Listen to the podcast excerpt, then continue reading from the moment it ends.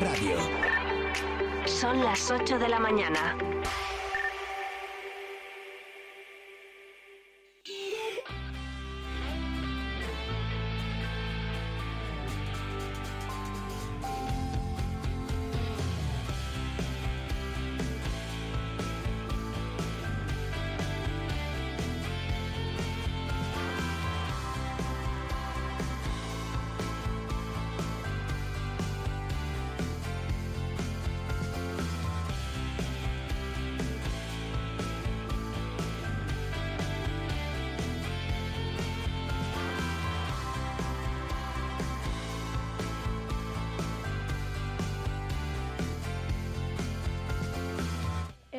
El Ayuntamiento de Palencia dio ayer el primer paso para solucionar uno de los problemas que viene arrastrando desde hace años y que es preocupación compartida por todos los grupos políticos de la corporación, el mal funcionamiento del servicio de urbanismo. El objetivo del equipo de gobierno de Miriam Andrés es que a finales del año que viene este departamento funcione como tiene que funcionar y que el periodo máximo de cualquier trámite sea inferior a tres meses, según resaltó en el Pleno de ayer el concejal de urbanismo Álvaro Bilbao.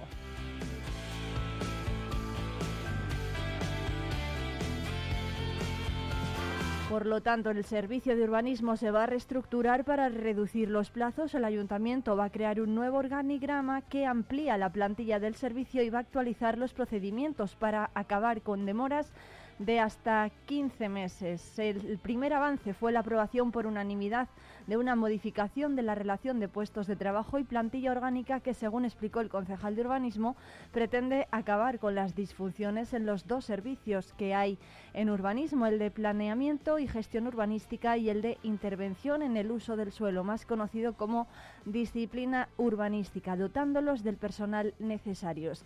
El primero es el que tiene encomendado todo lo que tiene que ver con la ordenación de usos del suelo, elaboración de documentos de planeamiento, proyectos de gestión urbanística, cesión de terrenos, obtención de dotaciones, gestión del patrimonio municipal del suelo, convenio o convenios urbanísticos, mientras que el de disciplina urbanística se debe encargar de licencias urbanísticas, declaraciones responsables, instrumentos de fomento de la conservación, rehabilitación y nueva edificación y protección de la legalidad urbanística. El problema que viene padeciendo el ayuntamiento desde hace años es que distintas situaciones sobrevenidas, desde jubilaciones de puestos importantes que no se han cubierto a bajas y cambios en la relación de puestos de trabajo, han llevado a la Concejalía de Urbanismo a una merma del personal y a un punto en el que las competencias se reparten entre esos dos servicios sin tener en cuenta qué tendría que hacer cada uno. Una situación a la que hay que añadir el hecho de que el trabajo de los funcionarios adscritos a urbanismo se ha incrementado en los últimos años, tanto en complejidad como en volumen. Ahora el equipo de gobierno de Miriam Andrés está convencido de que esta situación es la que está generando problemas y retrasos a la hora de sacar adelante el trabajo de la Concejalía de Urbanismo, además de evidentes inconvenientes desde el punto de vista de la organización y control del trabajo. Una situación que ha sido denunciada por la patronal del sector de la construcción como principal afectada, pero también por dirigentes empresariales, ya que afecta a otros ámbitos como el comercio y la hostelería. Álvaro Bilbao ha reconocido que hay expedientes en urbanismo que acumulan mucho retraso y que el propio concejal está firmando licencias que se presentaron hace 15, 12 o 10 meses y generalmente son de promociones importantes, no de viviendas unifamiliares, por lo que el compromiso del consistorio, reitera, es dar una solución a esta situación. Ahora, la modificación que se aprobó ayer en el ayuntamiento va a dotar a ambos servicios de unos puestos definidos, además de modificar algunas de sus funciones. Pasan de un técnico de administración general a tres y de un arquitecto y dos aparejadores a tres arquitectos y tres aparejadores. Según señaló ayer el concejal de urbanismo, el siguiente paso va a ser dotar a esa infraestructura del personal, es decir, cubrir las vacantes, una tarea que tal y como promete el concejal de urbanismo se lleva a llevar a cabo a lo largo del próximo año a través de oposición libre, la gran mayoría, y por concurso específico entre otras administraciones.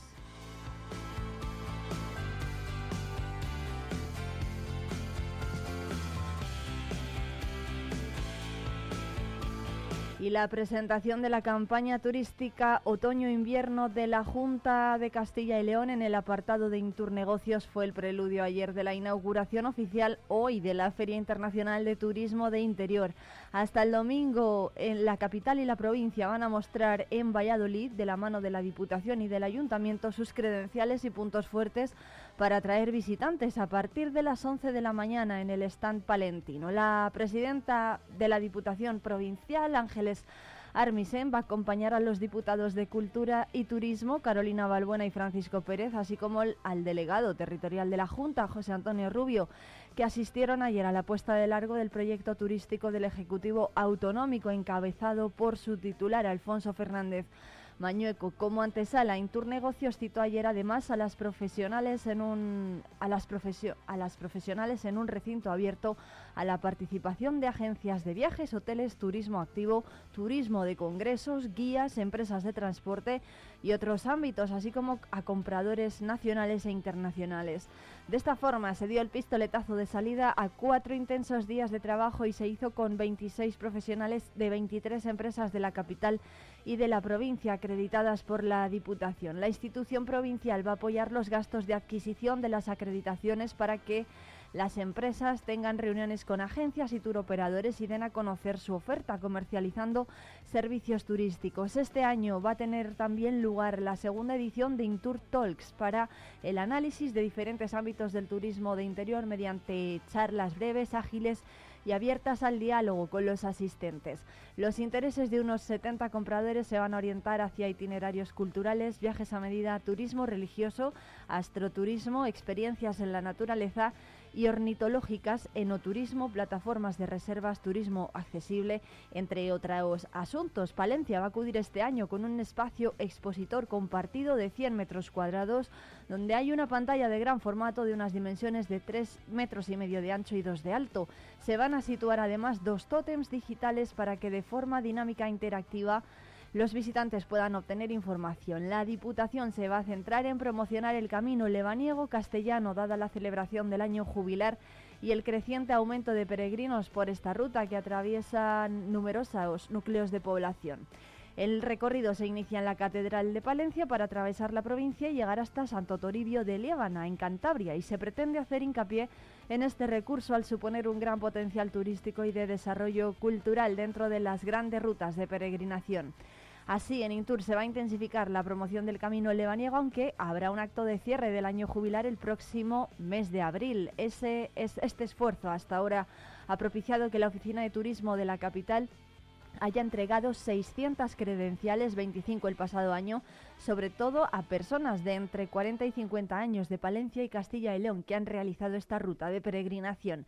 Y en el caso del Ayuntamiento de Palencia, a través de la Concejalía de Cultura, Turismo y Fiesta, se va a presentar en Intur la ciudad como un set de rodaje, un espacio perfecto para la realización de eventos de proximidad. Con el aumento del 22% de turistas el pasado año se pretende potenciar la celebración de congresos autonómicos o nacionales y jornadas de trabajo, poniendo a disposición de los organizadores, colegios profesionales y otras entidades incentivos para llevarlos a cabo en los meses más flojos de visitantes, febrero, marzo, octubre o noviembre, a través de descuentos hoteleros, cócteles de bienvenida en el Salón de Plenos del Ayuntamiento o visitas guiadas a la Catedral y a otros puntos de la ciudad. Y en la segunda y la segunda de las propuestas del ayuntamiento va por el sector del cine, que puede resultar un polo de atracción y que sea y, una herramienta gracias a la cual se han ido creando diferentes film commissions para generar necesidades de rodar en escenarios donde no son habituales.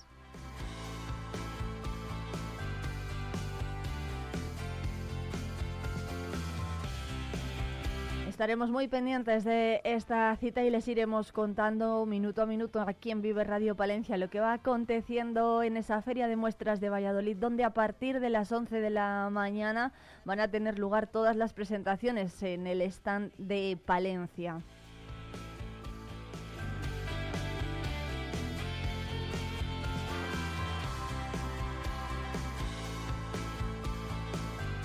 Y más asuntos, el próximo lunes 20 de noviembre a las 2 de la tarde se va a, se va a poner en conocimiento de los señores jueces y magistrados de la Audiencia Provincial de Palencia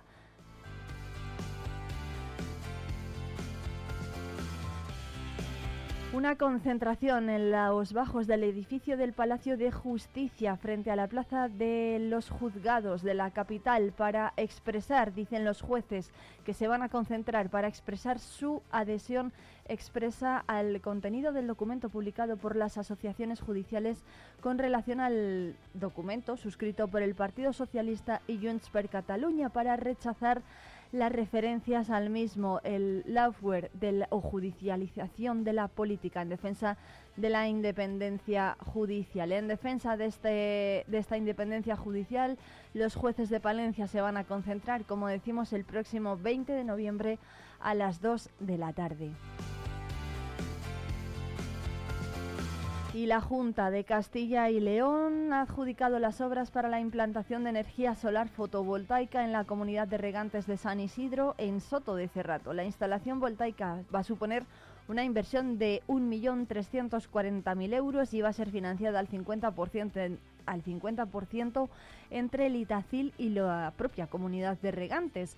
La Consejería de Agricultura, Ganadería y Desarrollo Rural, a través del Instituto Tecnológico Agrario de Castilla y León, el Itacil, ha adjudicado las obras del proyecto de instalación de, esta planta fotovoltaica de autoconsumo para la modernización del regadío en la comunidad de regantes de San Isidro, en Soto de Cerrato, por un importe de 1.342.900 euros a la empresa Elecnor Servicios y Proyectos, que va a tener un plazo de ejecución previsto de 12 meses. Las obras van a consistir en la instalación de un parque fotovoltaico con seguidor a un eje para suministrar energía eléctrica a la estación de bomberos que actualmente tiene la comunidad de, de bombeo que actualmente tiene la comunidad de regantes. Se va a realizar una interconexión desde el parque hasta el cuadro y nuevos variadores de frecuencia de las bombas. La comunidad de regantes administra una superficie regable de más de 840 hectáreas en los términos municipales de Soto y Reynoso de Cerrato, ambos en Palencia.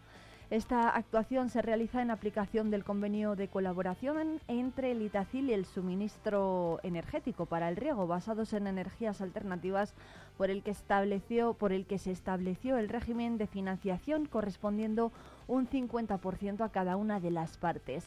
Con la ejecución del proyecto, la comunidad de regantes consigue un regadío más sostenible, reduciendo los costes operativos de su actividad al corregir una importante independencia energética respecto del suministro eléctrico convencional, lo que implica una sustancial mejora en la competitividad y la rentabilidad de las explotaciones y un ahorro para los regantes.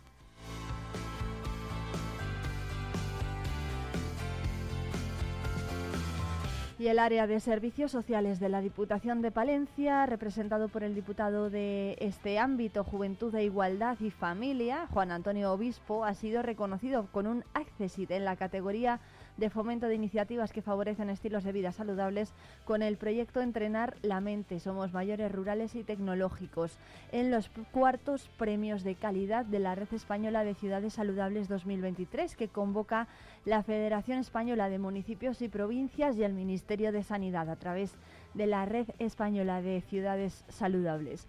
Los cuartos premios de esta red tienen por objetivo el de recopilar y difundir las actuaciones desarrolladas por los gobiernos locales españoles en el ámbito de la promoción de la salud en los municipios.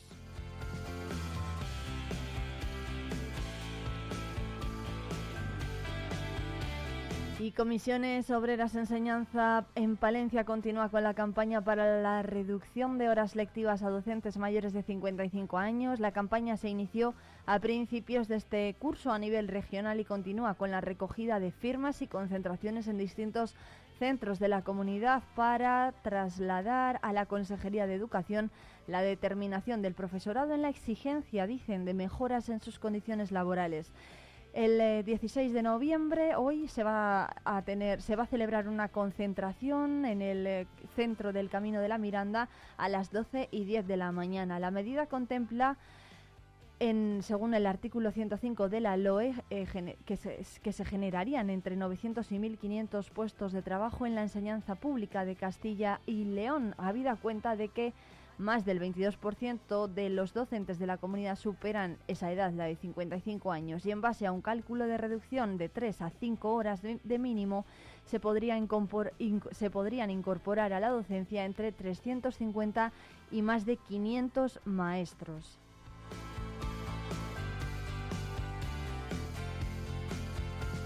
Por eso exigen de manera inmediata la aplicación de esa reducción de horas lectivas para los docentes mayores de 55 años, que se aplique de forma inmediata, dicen, ya que está en vigor el 15 de las 19 comunidades autónomas.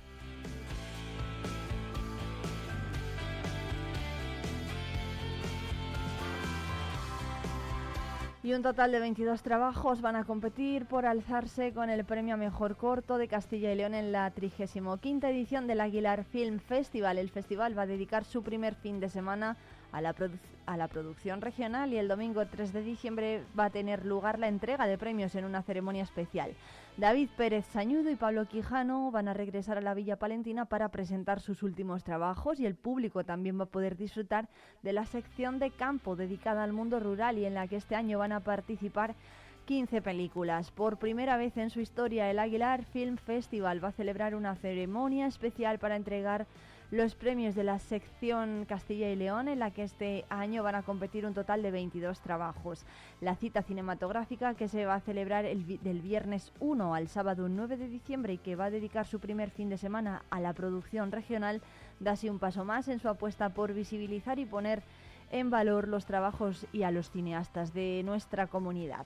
Esta es una de las novedades destacadas de la nueva edición del festival en la que los 22 trabajos de la, de la región que compiten por alzarse con el premio a Mejor Corto de Castilla y León, dos también forman parte de la sección oficial y otros dos van a estar presentes en la sección de campo. Esto también da buena cuenta de la calidad de las obras que llevan la firma regional.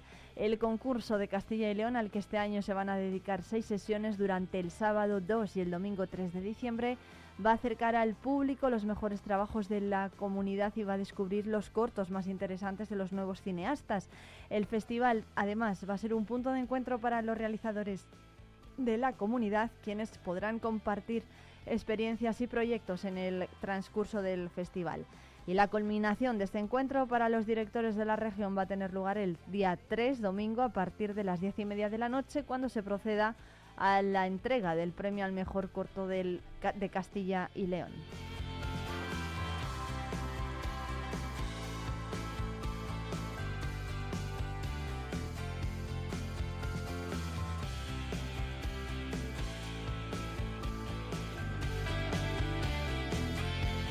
El lunes, el próximo lunes 20 de noviembre, esta casa se va de gala porque a las 7 de la tarde en el Teatro Ortega se va a celebrar la gala de entrega de premios del concurso Mi Pueblo es el mejor, la foto del verano organizado por Diario Palentino. han participado durante toda esta campaña 86 pueblos y la gala comenzará a las 7 de la tarde en el Teatro Ortega el próximo lunes. Además, se va a grabar íntegra y se va a poder ver en la 8 Palencia el día 21. El martes 21 se podrá ver la gala en la 8 Palencia y además va a estar presentada por un compañero también de esta casa, por Nacho Blanco.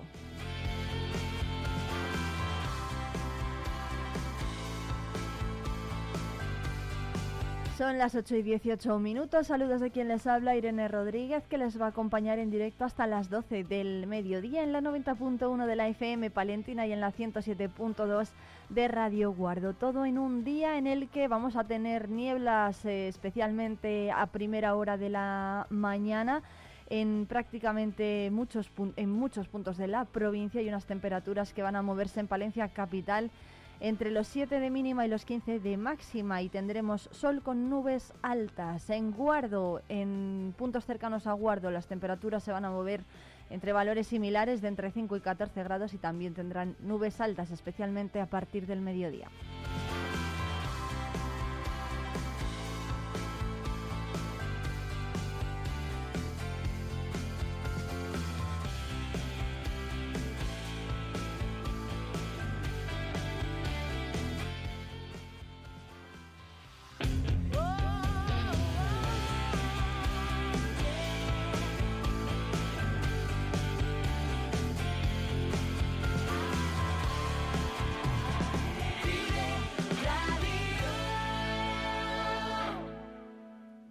A estrenar un abrigo de piel totalmente transformado con un nuevo diseño de tendencia es posible con Peletería Prieto. Las manos expertas de nuestro peletero darán vida al abrigo que tienes en el armario. Dale una oportunidad al chaquetón de tu madre o el abrigo que con tanto cariño te dio tu tía. También es posible darle una segunda vida como complemento del hogar. Disfruta del confort de una manta o el encanto de unos cojines. Pide tu presupuesto. Peletería Prieto, en calle Mayor 76. Riesgo Metal, tu taller de carpintería metálica, aluminio y hierro. También automatismos de puertas. Riesgo Metal, en calle de los Bordadores 20, Valencia. Cerrato por vacaciones. Descubre los 40 pueblos de esta comarca palentina. Déjate sorprender por lugares singulares y únicos. Viaja en el tiempo a través de sus barrios de bodegas, algunos con más de 500 excavadas, o visita el mejor centro de enoturismo de España. Conoce sus secretos en el Museo del Cerrato Castellano. Y todo ello aderezado por una oferta enogastronómica de calidad. Cerratopalentino.es. Saborear lo auténtico. Talleres Multimarca Iván te ofrece la tranquilidad de dejar tu vehículo en manos de profesionales. Si buscas un vehículo de ocasión revisado y certificado, visita nuestra exposición. Talleres Multimarca Iván, en calle Alfareros 8. Vive la información con Vive Radio Palencia, con Irene Rodríguez.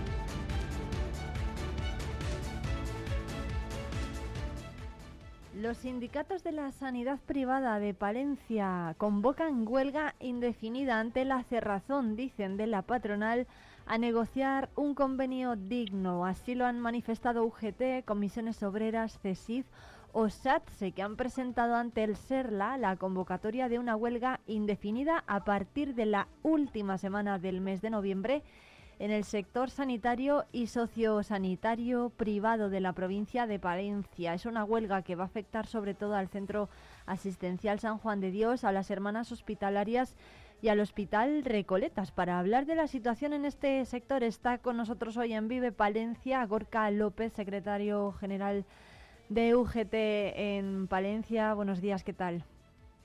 Buenos días, Irene. Muchas gracias, Gorka, por atendernos. ¿Cómo está la situación en este sector de la sanidad privada en Palencia? Bueno, por la situación no es buena, ya lo veníamos avisando desde hace tiempo. Eh, se ha generado una situación que nosotros hemos tratado de, evitar por todos los medios, instando a la patronal que, no queríamos llegar a una situación de, de conflictividad, pero lamentablemente pues eh, la patronal ha estado utilizando la táctica que parece que les ha salido bien en anteriores negociaciones, pero esta vez pues los trabajadores y las trabajadoras están muy muy enfadados, están muy unidos, han puesto pie en pared y han dicho que hasta aquí hemos llegado y, no están pidiendo pues ni más ni menos de lo que se está pactando tanto a nivel nacional como, a nivel provincial en, todos y cada uno de, los convenios que se han negociado y que se han acordado. ¿Cómo está ahora mismo el convenio de los trabajadores que están afectados en la provincia de Palencia y con qué lo están comparando? ¿Con qué otras comunidades, por ejemplo, o provincias? Bueno, estamos hablando de un convenio que se terminó la vigencia en, en diciembre de 2022 y que tiene retroactividad. Un convenio pasado donde los trabajadores y trabajadoras han perdido claramente poder adquisitivo, de cómo han acabado el, IPC de los, de los pasados años y de lo que había pactado, incluso los dos primeros años tuvieron una congelación salarial. Eh, los trabajadores pues han estado dejando la piel durante toda la pandemia y creemos que es justo eh, al menos eh, trasladar el acuerdo de negociación colectiva que es de obligado cumplimiento, ya no es solo, solamente una recomendación que se firmó en mayo de este mismo año y que estamos hablando de unos incrementos de, de una vigencia de tres años, unos incrementos de un 10%. Esto no tiene razón la patronal. Eh, yo creo que está poniendo pues excusas de, de mal pagador, diríamos, ¿no? Porque las cuentas sí que salen, porque sabemos que, ya se están incrementando sus beneficios con, con las actualizaciones de, de, las cuantías recibidas por la Junta de Castilla y León que están rondando pues el precio por cama en estos dos últimos años en torno a un 10%, ¿no? Entonces no podemos entender que, no se quiera trasladar eh, esos beneficios, una parte de esos beneficios a, a unos trabajadores que, que, están cada vez más más y precarizados y que como te digo pues pues lo tienen bien bien ganado y es lógico que, ahora mismo pues eh, mantengan esa posición de, de lucha. ¿Cuántos trabajadores está previsto que vayan a la huelga en la última semana de noviembre? Estamos hablando de, en el sector abarca cerca de 1.200 trabajadores en nuestra provincia. Estamos hablando de, empresas muy importantes como el Centro San Juan de Dios, el Centro de Hermanas Hospitalarias, el Hospital de Recoletas y desde aquí agradecer a los representantes de, esos comités de empresa que están luchando también por otros compañeros y compañeras de, del sector que, están trabajando en otros pequeños centros que no tienen representación sindical y que sin la lucha de estos comités de empresa, pues evidentemente no tendrían la capacidad de, llegar a un acuerdo digno para ellos. Ha habido reuniones con la patronal, entiendo que se ha sacado en claro en esos encuentros y no sé si se ha hablado, pues también se ha presentado ante el SERLA, ¿no? Pero no sé si se ha hablado con la Junta de Castilla y León, por ejemplo, que es la que tiene la competencia en este ámbito en, en la comunidad? Bueno, pues te puedo contar un poco la cronología. Nosotros eh, constituimos la comisión negociadora a principios de este año. Parece que la negociación avanzaba bastante bien. Eh, incluso llegamos a acuerdo en cuanto a la vigencia y, el incremento de algunos de los pluses que tienen planteados, pero cuando hemos empezado a hablar de los incrementos salariales o de de algunas cuestiones que para la parte social son imprescindibles, como es el reconocimiento de, del trabajo nocturno o, de establecer un tipo de plus de, plus de permanencia para algunos trabajadores que, no cuentan con, la antigüedad, pues la verdad es que llegaron en junio y, y, se levantaron prácticamente de la mesa. Tuvimos que plantear un, un SERLA donde no hubo acuerdo, no llegaron allí con voluntad de acuerdo,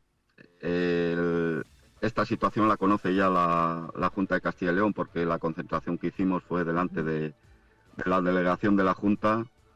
Quisimos eh, darles otra oportunidad y solicitamos reunión después del SERLA y después de, las concentraciones, pero en estas dos últimas reuniones que hemos tenido pues hemos visto claramente que la disposición es la misma, de bloquear, de dilatar y, no quieren llegar ni a lo que estamos pidiendo en cuanto a los incrementos y de las otras cuestiones pues no, no han querido entrar ni, ni, a valorar. Entonces, pues como te digo, no nos ha quedado más, más remedio que, tomar este camino que, ya lo veníamos avisando y, que creo que, que, no va a ser bueno para nadie, ¿no? Porque los conflictos se sabe muy bien cómo, cómo empiezan, pero una vez que han comenzado no, no se sabe el desarrollo que van a tener y, y cómo van a terminar, ¿no? Por eso, pues desde aquí vuelvo a estar a la patronal a que, a que sea responsable y que, y que se siente en la mesa de negociación en el ser la que tenemos planteado con propuestas serias, propuestas que puedan ser asumidas de, verdad por las organizaciones sindicales, porque como te digo, pues si no vamos a entrar en una espiral de, conflictividad que no va a ser buena ni para el sector, ni para la provincia, ni para los trabajadores. Lo que plantea la patronal es una subida salarial del 3%, ¿no? Y los sindicatos lo que dicen es que se va a dividir de esta forma las plantillas y solo se va a aplicar esa subida en dos de los tres centros afectados. ¿Esto es así? Bueno, la patronal, visto que la negociación no avanzaba, quiso hacer un poco trampas al solitario, como diríamos, porque planteó una subida de un 3% a cuenta del convenio, pero para un solo año, y eso evidentemente para nosotros no es suficiente. Nosotros estamos pidiendo una vigencia de, tres años, no podemos acordar una subida parcial de un año y dejar una negociación abierta, una negociación que como ves que te estoy contando afecta a un montón de trabajadores, a un sector muy importante, a empresas muy importantes de nuestra provincia pues eh, los trabajadores, como te digo, están muy enfadados, están muy concienciados y menos de, de, lo que de lo que estamos exigiendo, pues pues no vamos a pasar por ahí. Queremos una vigencia de tres años y queremos unos acuerdos en base de la negociación colectiva 433, que es lo que se está firmando, incluso superando en muchos de los convenios que históricamente pues han tenido mayor conflictividad en la provincia y ahí sí que la patronal ha, sido corresponsable y no podemos entender por la actitud que está tomando esta, esta patronal. La vigencia Gorka que plantea entonces la patronal, ¿cuál sería? La patronal en las primeras negociaciones sí que parecía que estaba de acuerdo con los tres años, pero como te digo, cuando empezó a bloquear a principios de verano, pues ya solo planteaba pagar un 3% para este año y para el siguiente año volver a negociar, ¿no? Pero como te digo, pues es que no estamos hablando solo de incrementos, hay otras muchas cuestiones que, que para la parte social son imprescindibles y que no han querido entrar ni, ni a valorar, ¿no? ¿Hasta cuándo Gorka se va a mantener la huelga? Pues evidentemente hasta que se llegue a un acuerdo que pueda ser asumido por las organizaciones sindicales. Mm, de momento. ¿Y eso vamos a ver, vamos, vamos a ver si en el CERLA, en la mediación, logra que, la patronal llegue con una mayor voluntad de acuerdo. El conflicto, la parte social no, no lo desea y, y por nuestras acciones pues se ha visto desde el primer momento. Esto lo podíamos haber hecho mucho antes, pero es que hemos visto que hemos entrado en un callejón sin salida que está tomando una actitud que ya tomó en otras negociaciones anteriores y que le salió bien y los trabajadores pues ahora mismo no están dispuestos a, pasar por eso. Entonces pues si al final se llega a la huelga eh, hasta que no se llegue a pactar unas condiciones dignas y se ponga en valor el trabajo que hacen estos trabajadores, pues evidentemente continuarán con, la lucha. Bueno, pues veremos eh, en qué desemboca todo esto, todas estas eh, manifestaciones. De momento la huelga está prevista para que comience el 27 de noviembre, comenzaría. La última semana de noviembre. La última semana de noviembre, bueno, pues veremos y, estaremos pendientes también de esas negociaciones, de los avances que se puedan producir. Gorka López, secretario general de UGT en Palencia, muchísimas gracias por atendernos. Muchas gracias, Irene, por llamarnos.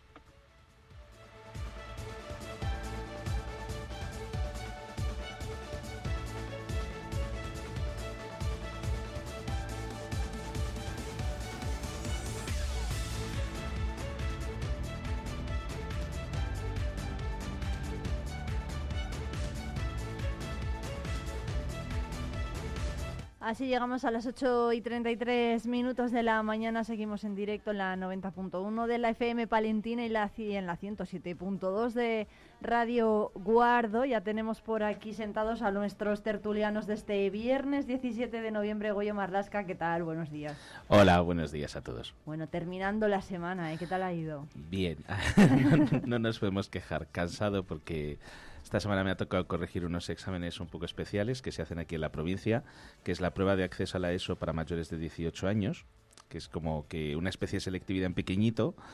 Y bueno, pues hemos tenido bastante trabajo, pero bien. Bueno, ¿han aprobado los que se han presentado los alumnos? Regularcillo. Regularcillo. a decir regular. En general es gente que igual por trabajo eh, o yo qué sé, o porque sí, porque se lo exigen para el trabajo y tal, entonces es gente que igual lleva sin, sin estudiar lo que es estudiar muchísimos años, gente de 30, de 50 años incluso se nos presentan, ¿eh? Y suele costar mucho. Al final son 6 horas, 7 horas de examen y bueno, pues suele costarles, porque no están, no están acostumbrados, lógicamente. Pero bueno, que no nos podemos quejar. ¿Qué, les ha caído en el examen? Buf, pues eh, yo les corrijo la parte de lengua y de francés y bueno, pues la parte de lengua les ha tocado hablar de Internet, del uso correcto de Internet y demás.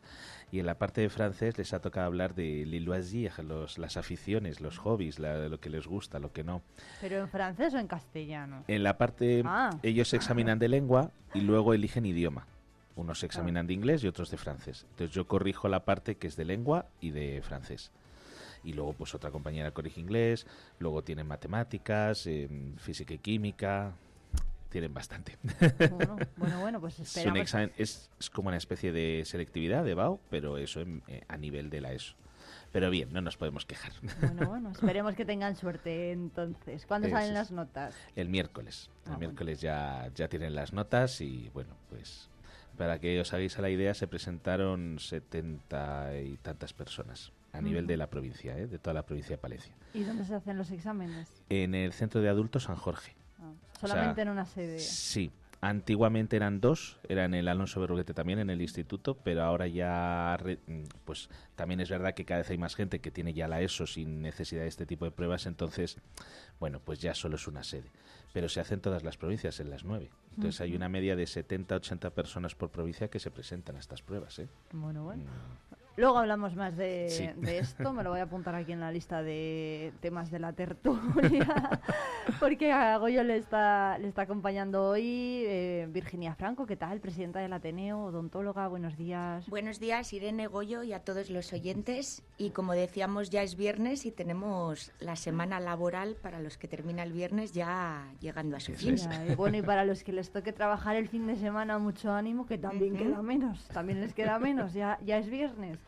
Bueno, escuchábamos a, a Gorka López de UGT eh, explicar ¿no? el problema que, mm, que afecta a los trabajadores del sector sociosanitario y muchísimos implicados en, en este ámbito en la provincia de Palencia. Es un sector clave y van a ir a la huelga general la última semana de, de noviembre. Veremos qué, mm, qué- qué va, en qué va desembocando todo esto, ¿no? Pero bueno, una pincelada a cada uno sí que me gustaría que dierais. ¿Qué os parece la situación del sector socio- sociosanitario en la provincia de Palencia? Y si van a la huelga general a partir del 27, de la última semana de noviembre, ¿qué pensáis? ¿Cómo puede, pensar, cómo puede afectar esto a, a la provincia? Y sobre todo a los usuarios de estos centros. mm, Venga. Bueno, empiezo yo. Venga, sí. A ver, que no soy eh, igual el más experto sobre el tema, igual ahí Virginia me corregirá. Hombre, yo sí que, por ejemplo, mi hermana pequeña, que es enfermera en una residencia, supongo que mm, le afectará o estará relacionado con ello. Yo sí que la oigo muchas veces quejarse en el sentido del tema del sueldo, de los horarios, de la carga que, que tienen en el trabajo. Entonces, todo lo que sea mejorar condiciones laborales, mm, siempre bienvenido sea. Eh, eso está clarísimo. Mm, yo lo que pasa es que siempre pienso o quiero pensar que la huelga tiene que ser el último recurso. Entiendo que si proponen eso será porque habrán intentado varias negociaciones y no haya habido otra solución. Yo lo de las huelgas reconozco que nunca he sido muy partidario de ellas porque mi sensación es que no suelen funcionar. Pero bueno, entiendo que, que habrán llegado a esa situación porque ya habrán visto que no hay otra posibilidad.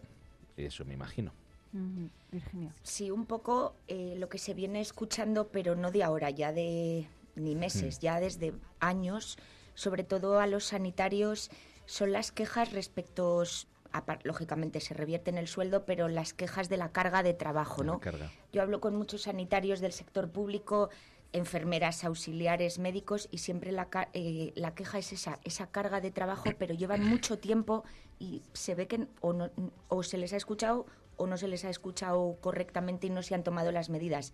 Como bien dice Goyo, lo de la huelga siempre ya es lo último y seguro que han tenido que agotar todos los Me imagino. recursos y ojalá se saque algo positivo de todo. Al fin y al cabo estamos hablando de salud y la salud No se mm, puede jugar. no se puede jugar con ella. Eso pues tiene las consecuencias que tiene, así que ojalá eh, esto traiga cosas positivas, que seguro que las trae, pero hasta que se llegue tenemos todavía camino por recorrer.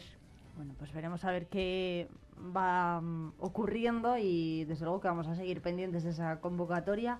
Pero hoy la noticia está en Intur, en la Feria de Muestras de Valladolid, porque da comienzo, ¿no? A partir de esta mañana de la ah, da comienzo la Feria de Turismo de Interior. Allí van a estar la Diputación de Palencia y el Ayuntamiento presentando las virtudes turísticas de la capital y de la provincia.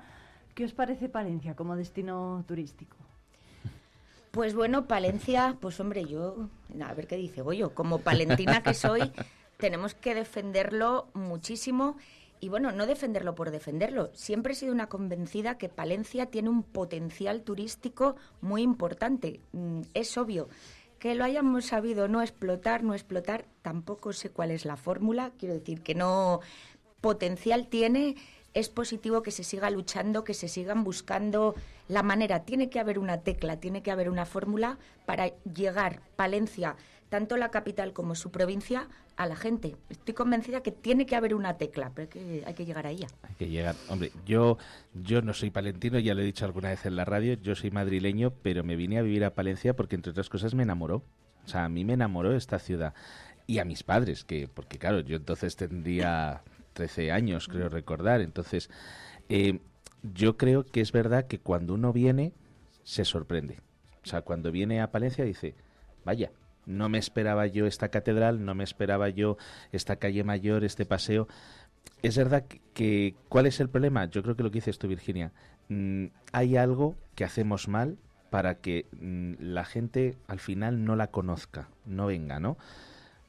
Yo tampoco sé lo que es, mm, además de hecho lo he hablado ya alguna vez aquí en la radio, digo, yo no sé qué es lo que estamos haciendo mal, pero está claro que algo pasa para que ciudades de nuestro alrededor tengan mucho, o ciudades o localidades, vamos, eh, de nuestro alrededor tengan más atractivo turístico, venga más gente que a la nuestra. Algo estamos fallando ahí y yo creo que es verdad que Intur es un escaparate muy bueno. Yo he ido eh, un par de veces a, Intur porque colaboraba con, con la Hermandad de Cofradías de la Semana Santa y entonces, bueno, pues allí presentaban el programa de Semana Santa y demás, las actividades que se realizaban y la verdad es que iba muchísima gente y, y, cuando realizabas pues algún acto más o menos una especie de rueda de prensa, ¿no? Y presentabas un poquito las cosas, jo, iba muchísima gente de, de muchos otros lugares, ¿no? Y se sorprendían. Está claro que, que, Palencia puede gustar, pero hace falta saber qué tenemos que hacer para que guste todavía más.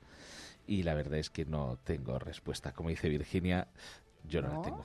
Bueno, pero mm, propuestas a verlas hay las. Quiero decir, este año, por ejemplo, se lleva el Camino Lebaniego por parte de la Diputación con ese año jubilar. También se va a presentar Palencia como una opción para mm, traer aquí rodajes ¿no? de películas o bueno de diferentes producciones que quieran venir aquí a filmar peli pues desde documentales hasta largometrajes cortos, eh, lo que sea, series de televisión y el turismo de congresos, que también es muy interesante, ¿no? Sobre todo para mm, atraer visitantes en las épocas más flojas del, del, año, que todos estamos acostumbrados aquí a ver mucha gente pues en San Antolín, por ejemplo, o en verano, y hay meses a lo mejor más flojos, noviembre, febrero, marzo. Bueno, marzo a lo mejor con Semana Santa se sí, que ya empieza a hacer buen tiempo igual. Pero bueno, no sé. Yo, por ejemplo, recuerdo cuando fue el centenario de la primera universidad, la de, la de aquí de Palencia, yo fue una de las cosas que, veía, digo, joder, estamos celebrando 800 años de la primera universidad de España y la sensación que tuve es que mm, hubo una celebración en la catedral, creo recordar, y se acabó. O sea, la sensación que uno tenía es, jo, estamos, es un acontecimiento bien importante y bien especial y pasó casi desapercibido. Es ahí a donde digo que algo estamos haciendo mal para que una efeméride, por ejemplo, como esa, mmm, no, no se le dio tanto, no se exprimió tanto como yo creo que se tenía que haber hecho, ¿no? Y, yo creo que nos pasa un poco con todos los atractivos que tiene la ciudad. Mm, yo creo que cuando vienen los visitantes, y a nosotros nos pasó, no sé si lo he contado ya alguna vez, mis padres no, no tenían intención de venir a Palencia a vivir, fuimos primero a Valladolid. O sea, y cuando estábamos por aquí, mm, un señor que trabajaba en una gasolinera nos dijo, oye, tenéis otra ciudad aquí al lado que está muy bien. Mm, no teníamos ni idea prácticamente de que existía. Evidentemente, o sea, la conocíamos, todo lo que quieras, pero que no era un sitio que nos habíamos planteado, ¿no?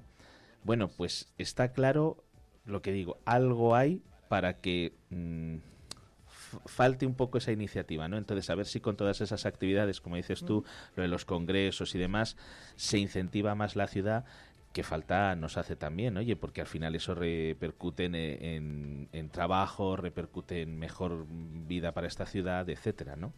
Eso es, es ir poco a poco, ir calando. Has dicho tres cosas muy interesantes. El, el camino lebaniego, utilizar Palencia de, de, de plató de, para, para rodar películas y sobre todo el turismo de congresos, que es muy interesante Y simplemente recalcar, me ha recordado cuando el turismo de congresos, precisamente en el 2019, un año anterior a la pandemia, eh, hicimos aquí en Palencia, me traje a Palencia, a mi, a mi ciudad, a mi tierra, un congreso de odontología, que en aquellas era, bueno, y había casi 400 personas de todas las edades jóvenes que fue muy bonito porque para muchos de ellos era la primera vez que venían a Palencia y se sorprendieron gratamente, lo que comentábamos, ¿no? Nos tienen que decir los de fuera lo que tenemos, muchas veces.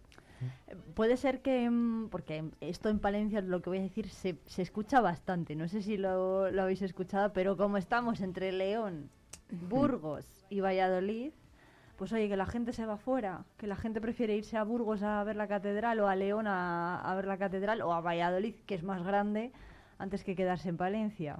Sí, a veces, eh, claro, las comparaciones son odiosas. Eh, tenemos la catedral, la bella desconocida, la bella reconocida, que es estupendísima. Pero claro, en cuanto a catedral, competimos, entre comillas, que no se trata de competir, la Catedral de León, la Catedral de Burgos. Entonces, sí, y quizá tenemos que dejar de pensar que competimos. Palencia no podemos competir con un Valladolid, con un, pero es que tiene otros encantos. Las ciudades pequeñas, como él bien ha dicho, él vinieron a vivir a Palencia por mm. algo sería, ¿no?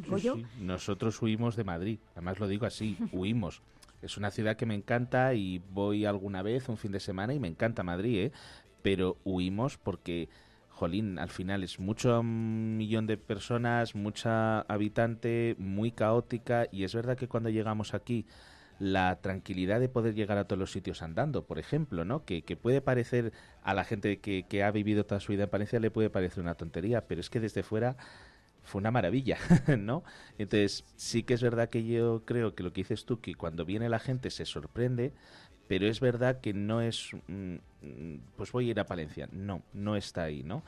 Igual también lo que dices tú, Irene, el hecho de tener esas ciudades al lado, que es verdad que Burgos o León pues tiran mucho, las cosas como son también, pues, pues igual eso también nos puede repercutir, pero sí que creo que Intur y este tipo de escaparates eh, de perdón de, de, ferias son escaparates que le he dicho mal son escaparates que yo creo que sí que contribuyen a que bueno, pues se pueda incentivar ese, ese turismo, ¿no? Bueno, pues veremos a ver, eh, a partir de las 11 comienzan todas las comparecencias, la visita de autoridades a, a, la feria y veremos a ver qué tal resulta, ¿no? Desde luego los datos también son muy positivos porque en el último año se han incrementado en un 6% las visitas y también las pernoctaciones han crecido, o sea que bueno, poco a poco parece que lo estamos haciendo bien, ¿no? Virginia siente. Eh, sí, por eso es como vamos a ir calando, lluvia fina, ¿no? Poco a poco. de la noche a la mañana no. Ojalá, ojalá fuera así, pero pues vamos a tener paciencia y la, el optimismo, ¿no? De, y no ser tan agoreros de estarnos todo el día quejando, por ejemplo. Oye, y lo de rodar en Palencia, ¿qué os parece? ¿Qué, rodarían Goyo y, Virginia en, Palencia? ¿O qué escenarios utilizarían para rodar en Palencia? Bueno, pues de hecho ya ha habido ya ha habido películas, ¿no? Si os cuento lo que lo que pasó, la Plenilunio, para mí es un referente. Plenilunio, yo era estudiante en Bilbao y yo no me había enterado del el rodaje de la película. Y voy al cine, a un gran cine de Bilbao, y empiezo a ver la película. Os podéis imaginar mi sorpresa. Claro, lo desconocía, típica época que te pilla exámenes, que no vienes a Palencia, y yo con los que estaba al lado, ¿qué es Palencia? Pero emocionada, os lo prometo. Y es, era como, ¿qué dice? te escuchaba en la sala. Eh, sí, sí, yo, ¿qué es Palencia? O sea, era a mis compañeros de... Fue una eh, tenemos unos entornos, me estoy acordando, nuestra calle mayor, hablando de la, ya hablo de la capital, a nivel de la provincia, eh, utilizar el románico. O sea, ahí mm. tenemos un filón, Goyo, ¿qué te parece de...?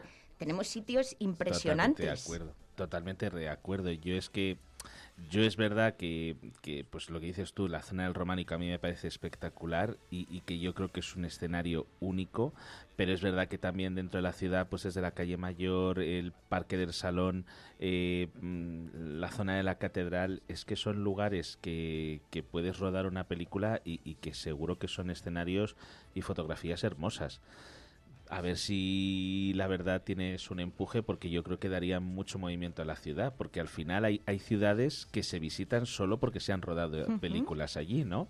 O sea que bueno, mm, pues igual eso sería un filón en un futuro que estaría súper bien, yo creo. Sí, por ejemplo, podríamos eh, seguir un poco el ejemplo de Cáceres eh, con el rodaje de Juego de Tronos, que bueno, ha sido pues, brutal, ¿no? A lo mejor no, tampoco mm. hace falta aspirar a algo tan grande, pero bueno, algo más discreto como la serie del pueblo con Soria, que bueno, pues a raíz de esa serie no se ha rehabilitado un pueblo entero y tiene muchísimo goteo de visitantes.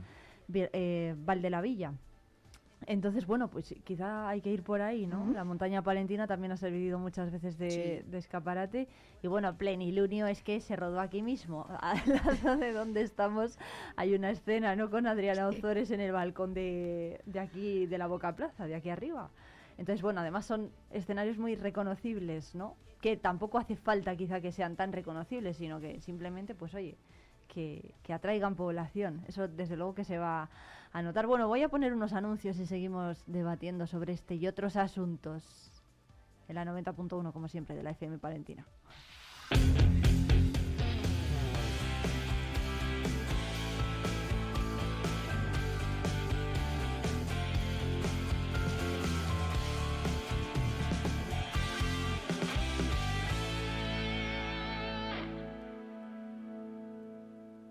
Entre Vinos te invita a disfrutar de unas navidades repletas de productos de calidad gracias a sus lotes especiales para empresas, clientes, familiares o amigos. Haz ya tu pedido por teléfono en el 979-714-089, en calle Curtidores 12 o a través de nuestra web vinoscongusto.es. Asaja es la organización profesional líder del sector agrícola y ganadero en Palencia. Te esperamos en nuestras oficinas y en la página web asajapalencia.com. Pensando en una nueva escapada tenemos un plan perfecto para ti. Ven a Ampudia, descubre la magia de su castillo, la belleza de su colegiata, el encanto de sus calles porticadas o los tesoros que esconden sus museos. Descansa en sus preciosos alojamientos y deleita tu paladar con la rica gastronomía de sus restaurantes. Escápate, ven a Ampudia, te sorprenderá. Atención agricultor, la red de concesionarios New Holland te trae una oportunidad única en Castilla y León. Del 20 al 26 de noviembre te invitamos a las jornadas de equipos usados de recolección en Grijota, un evento en el que podrás ver en nuestras instalaciones infinidad de máquinas totalmente certificadas y revisadas con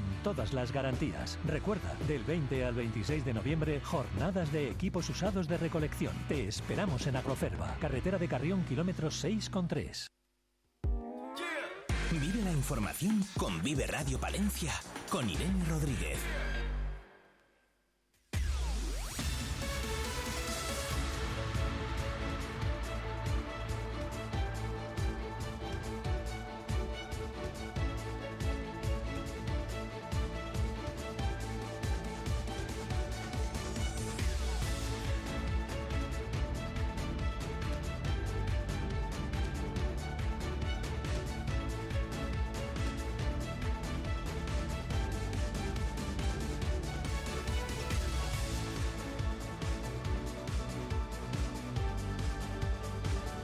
8 y 53 minutos de la mañana, la otra noticia de la jornada desde ámbito nacional, porque Pedro Sánchez fue elegido ayer presidente del gobierno, Goye Marlasca, Virginia Franco, que, bueno, visteis ayer la sesión de, de investidura.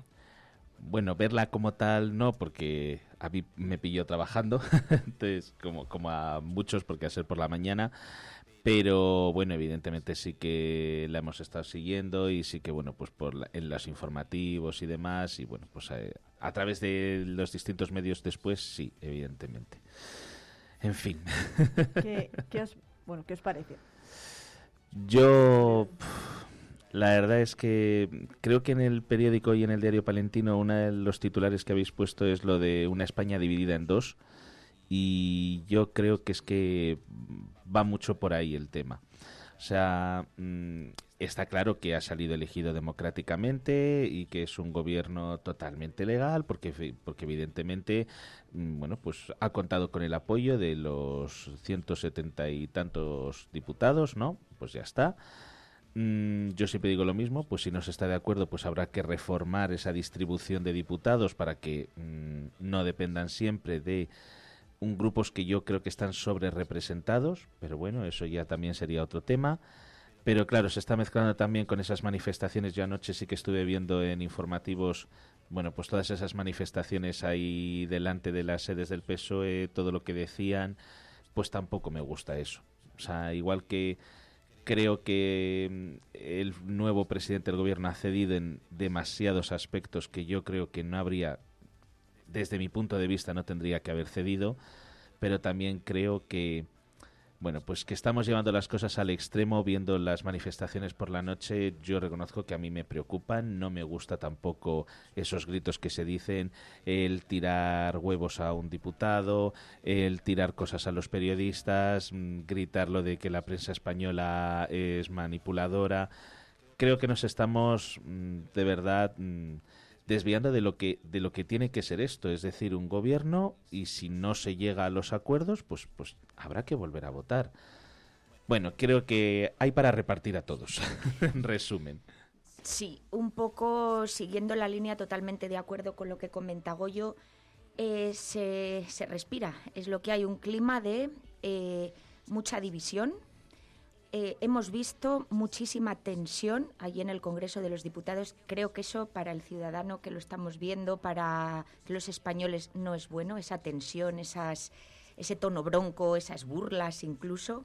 Me parecen faltas de respeto y de eso se lo estamos transmitiendo. ¿Qué están viendo nuestros jóvenes de la política española, no?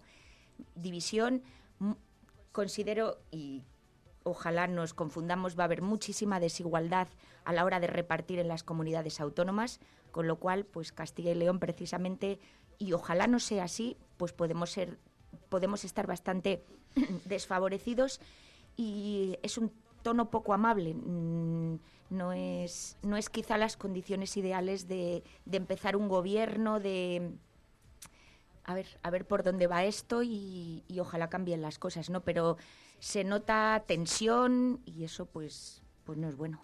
Para nada, para el futuro de un país. ¿Qué os parece la declaración que ha hecho Alberto Núñez Feijó, eh, que ha dicho a Sánchez que se está equivocando? A ver, bueno, es que él como jefe de la oposición, lógicamente, lo que es de esperar es que diga que se está equivocando. Pero sí que es verdad que yo, sin, sin estar en la posición de un partido político o de otro, como ciudadano de a pie, por así decirlo, eh, eh, es que mm, hay cosas que chirrían. O sea, yo cuando han llegado a los acuerdos políticos el PSOE con, con estos partidos, con Junts, con, con Esquerra, con PNU y demás, y oyes las cosas que les va a conceder, jo, pienso en Castilla y León, lo que dices tú, Virginia, es que pienso en Castilla y León y digo, jolín, es que ¿dónde nos va a dejar a nosotros? ¿No? Y luego eso, mm, la, la, otra, la presidenta de la Comunidad de Madrid, diciendo hijo de fruta, vamos a decir fruta, eh, mm, lo de las manifestaciones, yo reconozco que me da miedo, me da miedo ver eh, esos, esos extremos. Y yo creo que lo están provocando los propios políticos. Luego está claro que alguna solución tienen que poner, porque son ellos quienes están provocando este problema que llega un momento que, bueno, pues que es que hasta en nuestros trabajos, es que hay temas de los que es mejor no hablar porque un extremo u otro, ¿no? Es verdad que aquí en Castileón yo creo que estamos más, pues eso, con el tema más en contra de la amnistía y demás, pues por la situación que nos conlleva a nivel autonómico, a nivel local, pero es verdad que hay un ambiente de crispación que a mí no me gusta, pero que es que lo están provocando ellos. Y, y a Feijó, yo desde mi punto de vista creo que le falta igual que, digo que los extremos están pasando, yo creo que a Feijóo le, falta un poco de iniciativa, o la sensación que tengo yo es que le falta un poco de decir, mm, esto no puede ser, o sea, no podemos ceder en, esto o en, ya no solo en la amnistía, ¿eh? en lo que sea, no podemos ceder. Yo también tengo esa sensación de que igual tenía que ser un poco más enérgico. Sin, sin llegar al extremo de, de los extremos, ¿no? Saliendo a la calle, brazo en alto y demás, que yo no puedo evitar sorprenderme y decir mm, qué jóvenes estamos mm, sacando, ¿no? Que, que, llegan a estos pensamientos tan extremos de un lado y de otro, ¿eh? Porque esto es para, para ambos extremos. Virginia, no sé si coincides con... Sí, más, o, más o menos, pues Feijó tiene que hacer, eh, como oposición que es, ojalá haga una oposición inteligente y responsable, porque creo que es lo que tiene que hacer cualquier oposición, y cosas que tampoco ya me, me chirriaban, como ha utilizado Goyo la palabra, que ya eh, tus propios aliados de con los que has tenido que pactar ya te estaban chantajeando, ya te estaban, y eso lo hemos, lo hemos visto toda España, ¿no? Entonces, esas cosas es como a, ver por dónde van. vamos a dar un voto de confianza, pero porque de hecho ya tenemos un ya tenemos una presidencia, ya tenemos un así que vamos a ver por dónde van, pero la tensión no es buena y el tono en el que están no me no me da mucha no me da mucha confianza. Pues Goyo Marlasca y Virginia Franco, que se nos ha acabado el tiempo. Son las nueve.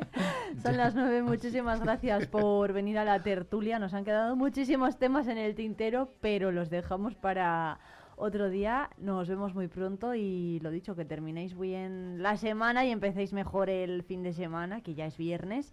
Y nos vemos muy pronto. Muchas gracias. A ti, Irene. Muchas gracias a ti, Virginia. Un placer. Son las nueve. Vive Radio. Son las 9 de la mañana. Valencia, 90.1.